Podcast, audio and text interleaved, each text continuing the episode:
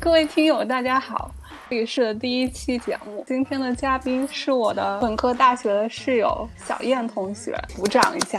我们两个都在英国，小燕是在嗯英格兰，我是在苏格兰。这期从今年的年初开始，呃，我们在英国 lock 这样的状态下，我们的生活情况。小燕可以先说一下，在 lockdown 之前，你们学校是个什么状态？我们学校开就是所有的教学活动、办公室关闭，就是从英国全国 lockdown 开始的。是三月十七号吧，我记得好像是，具体时间我不太记得了，反正差不多就在那左右。记得那个时候经常会看到群里就聊说这个学校发邮件说要关门了，然后那个学校发邮件关门。当时我就很焦急的在等待我们学校的邮件，最后还是收到了说啊下周一就关门了。我们学校好像比你们关的稍微早两三天吧，好像是学校有具体说在这个 lockdown 期间有做些什么，比如说。给博士生组织一些什么活动之类的没有？有线上活动啊，可惜我一个都没有参加。其实感觉没什么兴趣。其实我也没参加，就是，但是他们还是会就是给你发邮件，不管你理不理会。然后比如说我们学校，他会每周四还是周五上午，就是所有的老师会。就以院长为首，院长是一定要参加的。然后大家就带着自己的宠物，然后喝个咖啡什么的，然后然后就 room 上聊天之类的。我们也差不多吧，就是我没有去，我从来没有去过，我也没有去过。嗯，那咱们来说一下疫情开始的生活吧。都有几张特别有名的照片在网上疯传，一个就是超市卫生纸那块全空了，还有就是很多人在门口排队。三月份那次 lockdown 确实有很长一段时间很难买到卫生纸，但是现在的最近刚开始的第二次 lockdown 其实没什么影响，因为。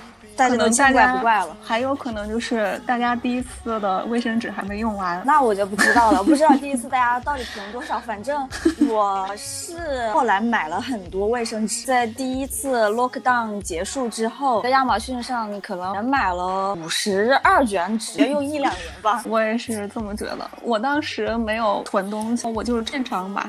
但我发现正常买，我也没有觉得会缺吃的、缺什么用的之类的，就是不知道不知道为什么他们想囤卫生纸。有一个说法就是，英国人平时家里不怎么准备卫生纸，很少。英国各个公共场所呀，什么学校、办公室啊、餐馆呀，都会有纸。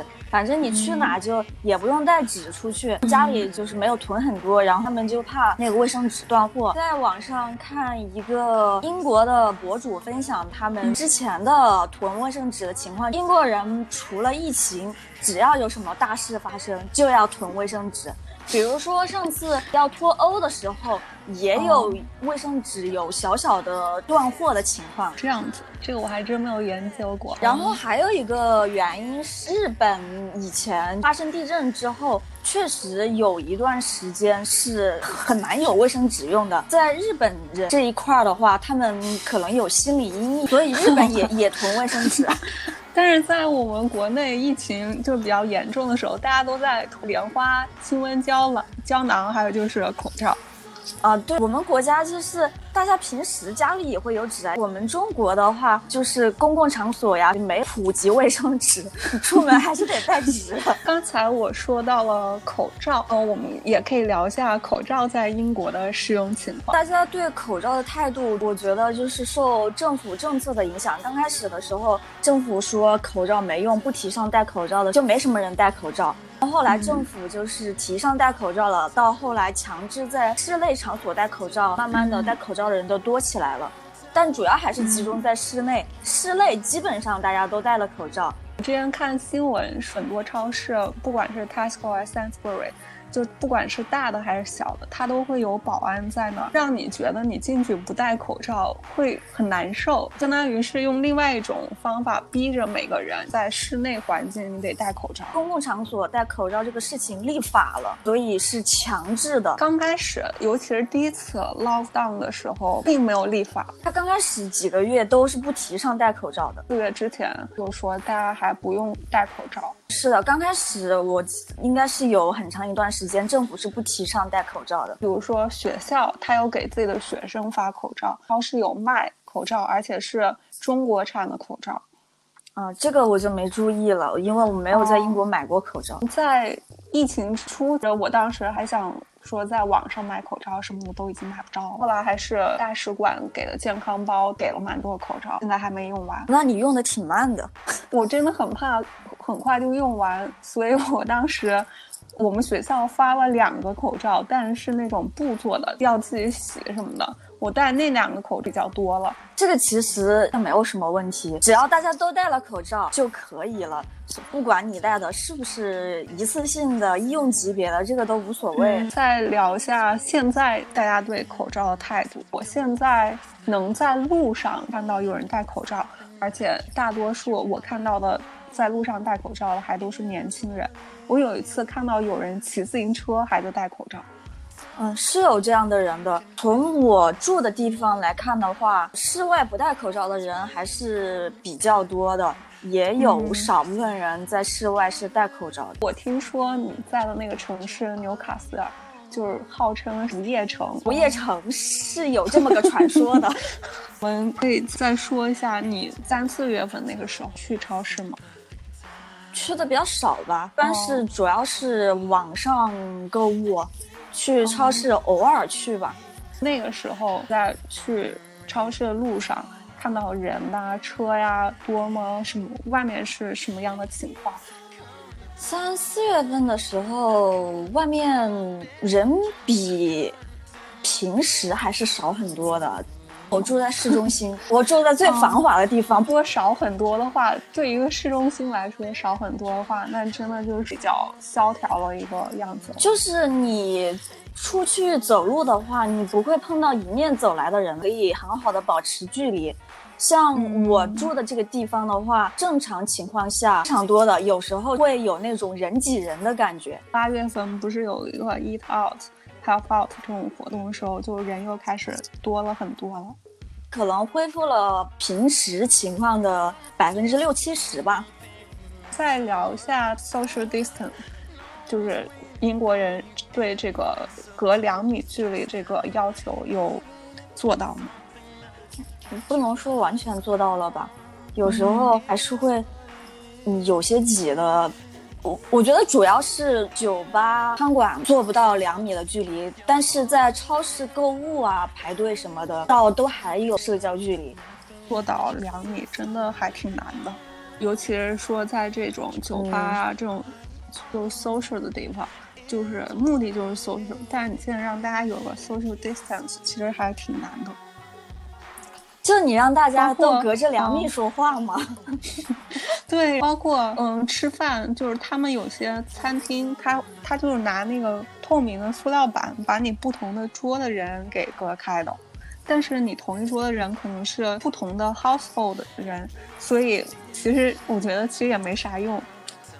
我觉得会比较有用的是，如果你隔壁桌的人就口水喷你这儿来了，就防这个吧。大概是我们 lockdown 的一些情况，然后我们再说一下八月份的 eat out help out 的事情。先介绍一下它这个活动，它是持续一个月的。就是说你到外面餐馆吃饭，包括 pub，你喝除了酒以外的饮料，你是可以打半价的，然后最多是给你十磅的优惠。就比如说你两个人去的话，它就算两份。他这么这么算，其实很多人都觉得很优惠。那个时候大家就疯了一般的去各种餐馆吃，很多餐馆都是要定位置，你订不到的话，就是它只有一到星期一到星期三，每周就这三天，订不到你就等到明天或者下一周。然后想问一下小燕，你那个时候有出去吃饭吗？没有啊，我觉得我不喜欢跟人家挤。你没有出去吃是吗？没有，我我就是没有那个很大的兴趣，一定要去餐馆吃那个半价的食物吧。哦，我当时是因为我自己做饭，我天天做，天天做，连续做了四五个月的时候，很想很想去，然后终于找了一天，他还有位置去吃了，但是一个也不是什么大餐，就是一个披萨，可能算下来两个人。嗯，我们还点了其他的甜点什么之类的，还有饮料，反正只有七磅，就是当然觉得还挺便宜的。但是那个时候，那是我第一次体验。到从那之后，我到现在我都没有再去外面吃了。跟中国的餐馆很像，他你先排队，然后有位置进去，但在你进去之前，他会问你的一些你的手机号，然后可能也是到时候方便他追踪。到了门口的时候，我当时没注意，其实它是有一个，嗯，像一个机器人一样的仪器，就测你的体温，就扫描一下你这个人头，然后你的温度好，你就可以进去。它是这样子。第一次体验啊苏格兰这个穷地方，还居然有这么高科技的东西。哦，那可能那家餐馆比较 fancy 吧。就周一到周三半价的时候，很多人去餐馆。不提前定位置，你是吃不到的。但其他时间餐馆也没啥生意，生意也不是特别好。除了那三天之后，一周的剩下四天就一般般，就没什么人。啊，对，我记得我有一天是周五出去吃饭，街上都没什么人，都让我怀疑这是周五晚上吗？然后那个 去那个餐馆里面，他那个餐馆大厅还挺大的，总共也就两三桌人。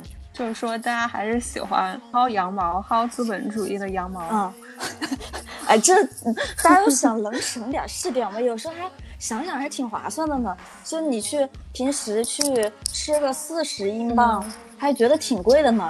然后你这有个半价二十英镑，想想还挺划算的。对，这个倒是。在家办公，你是一个怎么样的工作学习状态？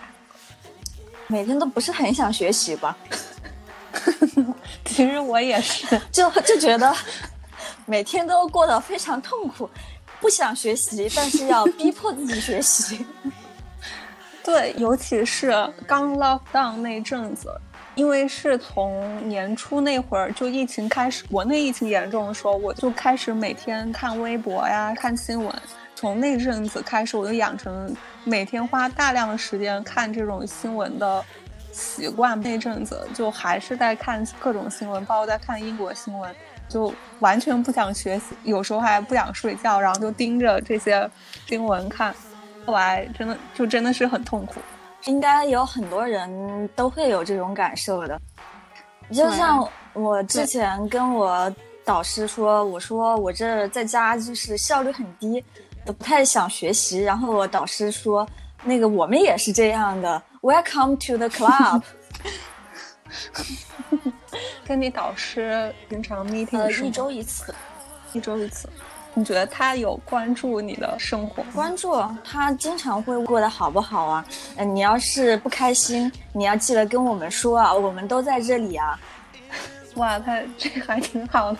我导师派了一个博后跟我联系，后来慢慢就没时间看这些新闻，就天天想自己今天该干什么，明天该干什么。在英国 lockdown 的时候，尤其是各个学校陆陆续续的宣布关门了，然后就有就开始了一阵留学生回国潮的。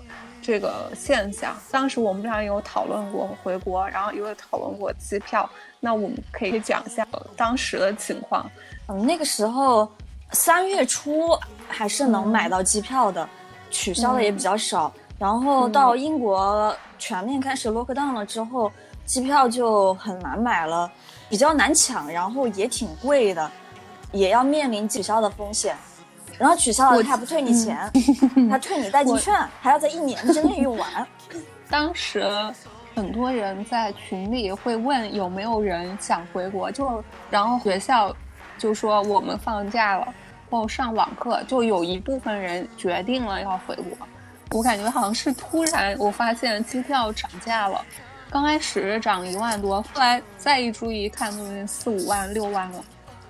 是挺贵的，因为民航局也也出了规定，就是航班也减少了特别多嘛。对对对，还有包机了什么的。然后很多人可能买了四五张机票，而且一张机票就两三万、四五万，就是说大家砸了重金，说没办法，一定要买这个机票回国。我觉得对于那些来读硕士的人来说，确实可以回去了，因为待在这也没啥必要了。不上课，你也不能出门跟人家社交，回去也可以吧，也行吧。对。当时我父母专门给我打了几个连环 call，让我买机票回去。但是我觉得，对于我来说还没有到那么紧急，所以我就还决定留留在这儿了。回去我觉得也挺麻烦的，回去了有很多事情要处理，学习上的事情都会变得不太方便。对，当时我记得出了一件事，就是有留学生条件不好，他们呃做检测时间很长。引起国内的网民去炮轰海外的留学生，当时你是对这个有什么想法吗？我觉得网上那些骂人的人，在生活中应该还是属于少数的，大部分人应该也不会那么没素质吧。无论是在国外的留学生，还是国内的防疫人员，在国内生活的人。大部分人都是好的，可能就是网上一些喷子，在他们现实生活中活的并不是很顺心，然后刚好出了这么一件事儿，然后他们就可以借这个事儿去骂一骂，图个痛快。嗯，是的，而且像这样的网络喷子，他在现实生活中敢当着别人的面骂吗？也不一定敢吧。对对，后来就出了一个随意政策。然后还出来说，嗯，大家回国一定要在，呃，多少小时之内做什么检测？尤其到现在，这个政策就缩紧了，就是说我们做这个检测的时间，嗯，缩短了二十四小时。那个血清的检测又掀起了一小小波的波澜。祖国不想让我们回国，什么巴拉巴拉之类的。你是当时你看到这个政策的时候是什么想法？不关我事啊，我也不回去，所以我们两个都是 今年不回去了的人。我觉得就是对于那些必须要回去的人来说，确实是有一些不方便，但是还是能回去的。你一定要回去，还是能回去的。像那种可回可不回的人，你政策收紧一点，那我就不回了呗。嗯，是，毕竟我们中国也有那么多人。境外如果没有管好的话，国内防疫压力也挺大的。对，说到这个国内防疫压力，就是让我想到一个现象：国外社交媒体，比如说 Twitter 或 Facebook，会经常报道全世界各个国家的防疫情况。每次说到中国，比如说他们有有一次 PO 了一个，好像是武汉的那个水上乐园，有很多人。就是说，嗯，他们都在这里开放了，然后我们还在这里 lock down，然后就很多人说是 fake news。但是之前说，比如说新加坡开发了一个软件，然后可以追踪，他们就觉得这个 idea 很好，然后让我觉得他们也是那种，嗯，两面派，对中国老是有一种消极的一种态度，会有吧。就是我有两个外国朋友，其中一个人就觉得中国做的特别好，觉得中国防疫做的很好；另外一个人他就觉得你们是不是隐瞒了消息？哎，我觉得嗯，都会有好有坏的吧。我们办公楼的一个英国人，他就觉得中国挺好的呀。他说，虽然中国现在有一些问题，但是。中国一直在不断的发展，这些有一些问题也是需要时间去慢慢的改变的。我觉得就是也不是说外国人就就大家都黑中国，或者是外国人就都觉得中国好，就应该也是都有的吧。我觉得就是那是不是 fake news 的话，就跟你获得的信息有很大关系，因为你没有去那个国家，你不了解那个国家的真实情况。那你就很难去判断，人家说的到底是真的还是假的。就像我们一直对印度的印象就是人很多，就火车上 就是火车顶上都 爬满了人的那爬着人。但是其实印印度的朋友说，他们真的不是这个样子的。这就又可以说到一个新的话题，媒体总是有倾向的去给民众一个话题。或者说一个新闻，他们是有他们的倾向在这个新闻里面的。是的，新闻总是给人的感觉惊心动魄，但是在现实生活中，其实还是该怎么生活就怎么生活。嗯，是。聊一下八九月九月的时候，那个时候就是其实英国的本科生他们就陆陆续续开学了，然后那个时候。我们学校开学是应该九月中有一个新生周，然后新生周刚结束完的下一周，我们学校就上了新闻了。刚开始十几例，后来一下就成了一百多例的，就不得已他们得宿舍里面待两周时间，然后陆陆续续的在英国这个情况就蔓延开来了。就不仅我们学校，包括就是你们学校也有这个情况。嗯，是的，英国大学开学了之后就爆发了疫情嘛。对我们学校是刚开始比较突出的，因为它一下就有四十多个人，然后那个时候就上了头条。学校组织了一些老师还有学生会的人去给他们发食物啊、水什么的，就很多学生在。嗯，打个引号的骂学校，他们是为了嗯赚这个宿舍费，所以说才让他们来的。就算是来了这里，他们也是在上网课，然后就引发了一个讨论吧，就是说，嗯，学校应该怎么控制在学校的学生？嗯，我觉得挺难管的。对，尤其是英国的本科生，我觉得是真的巨难管。怎么管呢？你让他保持社交距离，他非要开 party。对。我想说到是是今天的一个新闻，老外西方国家他们都是对圣诞是很重视了，就是为了确保今年我们能过一个圣诞节，十一月底十二月初要给大量的学生做这个检测，如果你是阳性，你就必须要在你的学生宿舍，很多学生就不开心。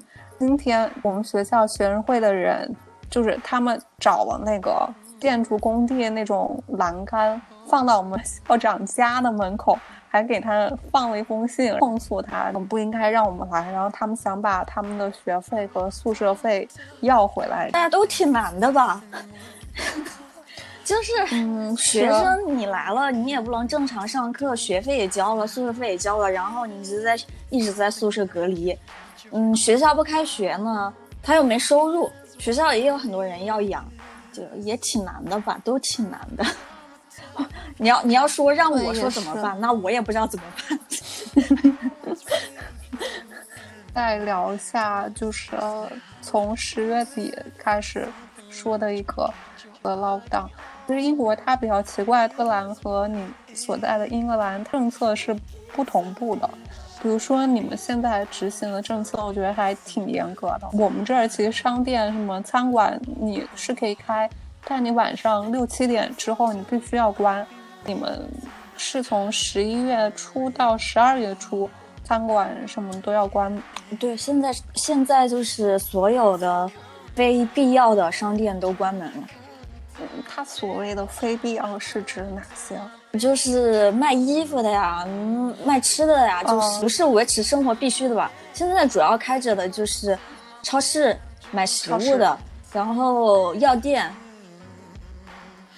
然后没了吧？我觉得超市有些疯抢，就是囤囤购的人吗？现在没有吧？大家发现其实没什么对呀，因为从来都没有断货过呀，为什么要囤呢？所以我当时也不清楚。我当时开发了一个新的菜，就是 pasta，但我发现那个意面全部都卖光了。我那上次买的面还没吃完呢。他们英国有个很奇怪的地方，得拿武汉跟他比。lockdown 告他会提前告诉你，但是在武汉当时就提前了十个小时，有消息说要封城了。这样的一个不一样的情况，在英国就出现一个很奇葩的情况，就是大家抓紧时间去酒吧呀，在街上庆祝。我们那之前万圣节嘛，大家不也都出去嗨吗？圣诞的前一天晚上，外面一般都是很多人的，就只能听到外面很。大家也不戴口罩了，也不管什么社交距离。嗯，对，尤其是在伦敦这种。每个周末还会有反口罩啊，反什么这那的大游行，很欢快的 聚在一起。是的吧？正式进入了你们第二次的封锁，你觉得跟第一次比有什么变化吗？没有第一次那么严了，让人可能会比第一次多，车可能比第一次稍微多一丁点儿吧。乌克兰虽然说进入了五级。但是又没什么变化，就是大家都正常出门。你在那公园里看到的全都是人遛着狗，超市人也挺多的，馆什么都开着，现在生活正常，差不多吧。之前英国英格兰这边商店没有关门的时候，外面人还是挺多的，所以大家都是打算出去逛街。那那现在商店关门了，酒吧也关门了，餐馆也也不能堂食，那出来干啥呢？也是，这个改变了大家的一个购物的习惯，尤其是现在进入了 C 五，然后马上又是，嗯，什么 Christmas 商场打折季什么的，但是商店关门，的话可能都选择网购了。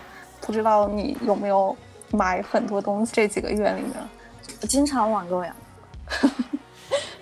在家憋久了，可能总想给自己买点什么东西。我需要一点精神寄托呀。我是最近几个月购物欲一直都很强，每次有快递来的时候就会开心一些嘛。就是，那你今年确定不会回国了？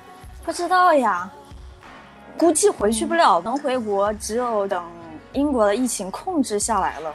才有可能吧，就如果国内的政策不放松的话，回去太麻烦了。我觉得这个也是合情合理，但是你要不一定是直接飞到你所你家的这个城市，你要飞到一个地方，要隔离十四天，飞回到你所在你家在的城市，你要隔离十四天，一个月就这样没了。是的呀，而且就是还要从伦敦飞，其他地方基本上都没有航班了。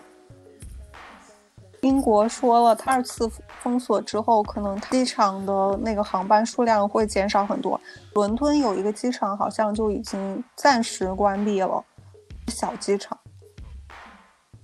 伦敦是有个小机场，政府也鼓励说大家不要不去玩之类什么的，就是能尽量待在家里，在家里。哎呀，出去玩挺麻烦的，现在。我们这儿已经到冬天了吗？两三点、三四点就差不多吧。在这个时候，他们就很喜欢去南欧，就什么西班牙、意大利这种稍微暖和一点的地方。哎，我还想去泰国呢。我在英国有一个中国朋友，中国朋友在英国工作，他有两个英国同事。疫情期间在英国太压抑了，然后就两个人组团搬到泰国去了。在泰国住的地方，就是住在海边，打开窗户就是游艇。泰国的疫情已经控制住了，呃，差不多了。再怎么样也不能比欧洲严重了吧？而且就是泰国有阳光呀，是温暖的呀。嗯，那你英国就天黑的也早，还老下雨，还风还大。到了泰国之后，天气也好了，人的心情什么的也会好很多。是的呀，像英国现在这天气，你去看海呢，那海都是黑的，然后风还大，是太难了，在那么长时间这封锁那封锁的，最后我来比较英国和中国对这个疫情控制，你是有什么看法？中国的疫情还是管理的控制的非常好的，但是。中国的那些措施在英国、在欧洲是实施不了的，文化不一样，政治制度也不一样。中国的那个防疫政策，在欧洲真的实行不了。对，首先他们这儿没有我们所谓的这种社区这种，就是说你写个单子，或者说你给他发信息说你明天要什么，然后他可以去专人去给你买，然后大家集体去拿东西，也不会有人守在你家门口给你量体温，看你家有没有阳性的人啊。这要在英国这样搞，我觉得英国人真的要造反了。已经造反了，就是在那个什么伦敦周末那现在造现在游行的只是很很少一部分人。如果像中国那样的社区管理，我会有很多人要游行的。不止游行，可能都要砸政府的大楼。是的，我觉得也是的。就是，呃，真的文化不一样，政治制度制度不一样，就真的没有办法。我有一个在法国的朋友。他说法国现在特别严重，法国现在好像日增已经六七万了。英国好像也是没有六七万，但两两万多。他有一对邻居，前段时间说要给他一个什么东西，那对邻居是法国当地人，丈夫呢就是其中一个是。有糖尿病，一个是心脏有问题，就是有一点怎么说，就是数着日子等待死亡来临，因为他们都是属于高危人群，他们也知道目前就只能这个样子了，然后也不知道这个新冠一波一波的哪一波就就影响到他们俩了，有一种等死的感觉，还觉得还挺感伤的。其实这个情况在英国也有，尤其是在养老院。养老院，我经常在外面跑步，我跑步的一个路线，嗯，会路过一家养老院。那个时候他们是每周四晚上会给 NHS 鼓掌嘛。我有一次周四路过那儿，然后我就看那养老院门口有老人三四个吧，然后他们就拿着厨具、什么锅什么那样鼓掌。上一周看了新闻说那个养老院关了。就说因为里面那阵子阳性比较多，然后有些老人就，嗯，这样情况下，他的工作人人员包括其他的嗯老人就都要 lock down，然后其实还挺难过的，都是挺不容易的。是的，在疫情之初，就是说我们可能要封城封国，很多人顾虑，尤其是家长，他们就说。呃，我到底该不该让自己的孩子去上学？尤其那种 primary school 那种小学，有人就说啊，我是是一定要出去工作的人。如果我的小孩不上学，那他在家里，那就需要有人带。那如果我在家带，我就没有工资了。他们这个观念有点奇怪。我当时回复一个人，我说，嗯，你可以把你的孩子，嗯，比如说给家里的老人，因为老人又不用工作。但他们跟我说，老人脆弱的人很容易感染。那个时候，就网上还蛮多讨论这个问题的。包括我记得现在英格兰二次封锁，学校全部都是开着的。是的，学校没有关。我其实现在还是有点不大明白他们这个政策为什么。只能说会好一些吧，他现在的防疫政策，但是要完全控制下来，不太行。你说的那个，嗯，老人带小孩这个问题，这其实，在欧美国家是不流行的。他们这边其实就相对会比较的，怎么说，在这方面的话，就是呃，老人一般不帮自己的，不帮忙全程带小孩。老人就是老了之后呢，他们一般也会选择去养老院，不会说我要跟我的子女住在一起，让他们照顾我，就文化不一样。我前阵子也在想说，因为他现在已经是第二次的 lockdown 了，第二次封城封国了。嗯，我也在想说，那算不算说是第一次的封锁失败了？嗯，当然在想说，如果第一次大家都认真对待这件事的话，可能我们现在不是这个样子了，可能我们现在生活都已经算是百分之八十、百分之九十能恢复正常了。第一次 lockdown 不能算是失败吧，就是它还是在很大程度上缓解了疫情的发展。如果它没有那第一次 lockdown 的话，现在现在怕是要接近全民免疫了吧？北欧是哪一个国家？就是说全民免疫？因为它在第一次 lockdown 的时候，其实感染率已经非常高了。如果不 lockdown 的话，NHS 肯定是压垮的。然后死亡人数肯定会比现在多很多。虽然它现在反弹了，但是还是会比完全不 lockdown 要好很多的。一波把它完全压制下来，我不觉得英国人能做得到。嗯，是。武汉就是大家出门都会穿那个防护服，出门都穿防护服，不可能见到这样子。一天只能一户只能一个人出门采购之类的。你的小区会什么消毒啊？这些东西在英国都很难很难的实现。是的。政府也没有这种权利。是，如果他做的太细的话，我民众会觉得你干扰到我的隐私啊什么之类的。是的，而且有一个很奇怪的，就是英国首相英格兰有直接权利，也他也不能管 威尔士，也不能管苏格兰，也不能管北爱尔兰。我觉得他怎么好像就像是一个省长呢？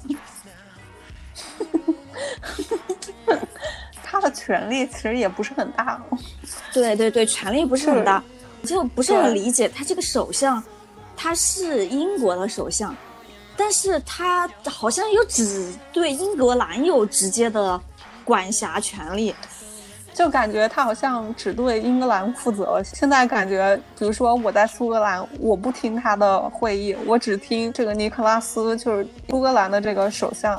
苏格兰首相他的发表的意见，他的政策，我就不管其他的地方了。应该是因为苏格兰，然后威尔士还北爱尔兰，他们也不听 Boris 的吧？然后他干脆也不说非要逼着你去听了，他就是管好英格兰就好了。是啊，因为像苏格兰、北爱尔兰、威尔士都是自己制定措施嘛，那 Boris 他们他没有权利直接管你们，然后他建议你又不听，那那。苏格兰和北爱尔兰就特别想闹独立，就有传言说，这一次大家都不信任政府了，可能就想趁这一次之后就脱欧，回到那个欧盟的怀抱。是独立，不是他想独立就能独立的，很难的。是，就很多政治啊，什么这些很多乱七八糟的事情。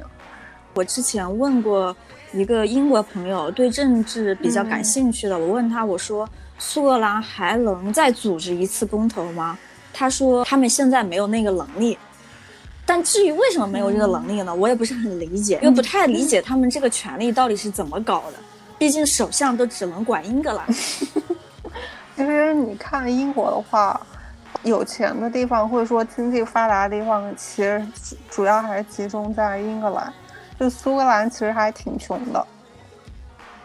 英格兰好像面积也比较大，对对对，英格兰应该是最大的一个，而且英国大城市也是集中在英格兰，经济啊什么都很好。苏格兰其实没什么工业上的或者什么的特点，可能就是个旅游业，但旅游业也没有什么伦敦啊、什么曼城啊好，足球也没有他们好，没有存在感，是没啥存在感的。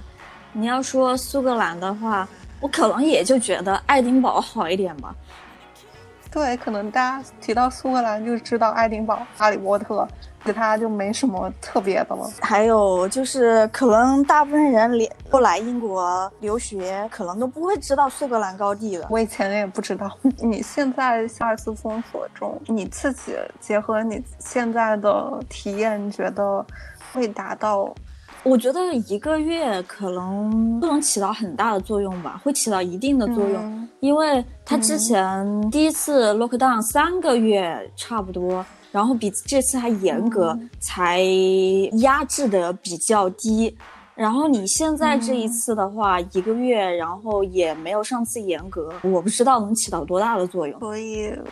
大家对这个，尤其十二月的这个圣诞节，我的政府，比如说 Boris，他所带的团队，他们都对这个十二月的情况还不是很明了。如果他十二月份不解封的话，政府压力会非常大，就是顶不住民众的压力。这你不让他过圣诞节，那简直就是，那真的要造造反了。对他的经济其实已经。造成非常大的影响了，包括现在很多人的钱都是政府付了一部分，然后如果这一拖拖到十二月，拖到明年，这政府真的我觉得简直要掏空了，而且他们之前就是给 NHS 又拨钱又这又那的，要崩溃，他自己可能要崩溃。Boris，他他挺难的，他今年就脱欧的事情也挺棘手的，然后疫情的事情也挺棘手的。对 对，昨天有个好消息，就是说美国的就是疫苗公司，它是和德国一家公司合作，然后说它的疫苗对百分之九十的实验结果有效果。英国政府就是说，他们很希望就是能购买这个疫苗，会给老年人还有这个 NHS 系统的人，嗯，打这个疫苗。那你对这个疫苗的前景是怎么看的？我我感觉疫苗是唯一的出路了，你会去打吗？嗯，也轮不到我打呀，轮到我都啥时候了？我当然有看一个新闻，问大家说你们愿意去打这个疫苗吗？其实很多人还是持观望态度，就是说这才不到一年的时间，你就搞出一个疫苗。样品其实没有多到让所有人都信服。其实我感觉还是一半以上的人还是说，嗯，可能不会先主动去打。哎，慢慢来吧，反正他们不想打，第一批也轮不到他们。你想打也不一定让你打呀。那首先是从一线人员和八十岁以上的开始，然后是七十岁的，然后是六十岁的，然后是五十岁的，轮到你，到轮到啥时候了？留学生就是在国内打了疫苗，然后来了这边接着上。其实我还是对我对国内的疫苗其实也持同样的一种看法，就是说时间这么短，其实可能我们最好再观望一阵子，看一下它的效果怎么样，再决定要不要打。是这样看的。如果说你不需要去高危的地方，你可以观望一阵子，无所谓。但如果你有比较就是。有比较迫切的需求，那我觉得打一下就是嗯，收益会大一些。但如果你就天天在家里，还可以观望观望。因为现在这个疫苗其实可能是给医院的医生和年纪比较大的老人打是嗯最紧要。我觉得轮到我打，应该已经就是非 常确定了那个疫苗到底有没有效，到底安不安全。这轮到我了，都到第几轮去了？嗯，是是的，那今天先跟你聊到这么多。嗯，好的好的，嗯。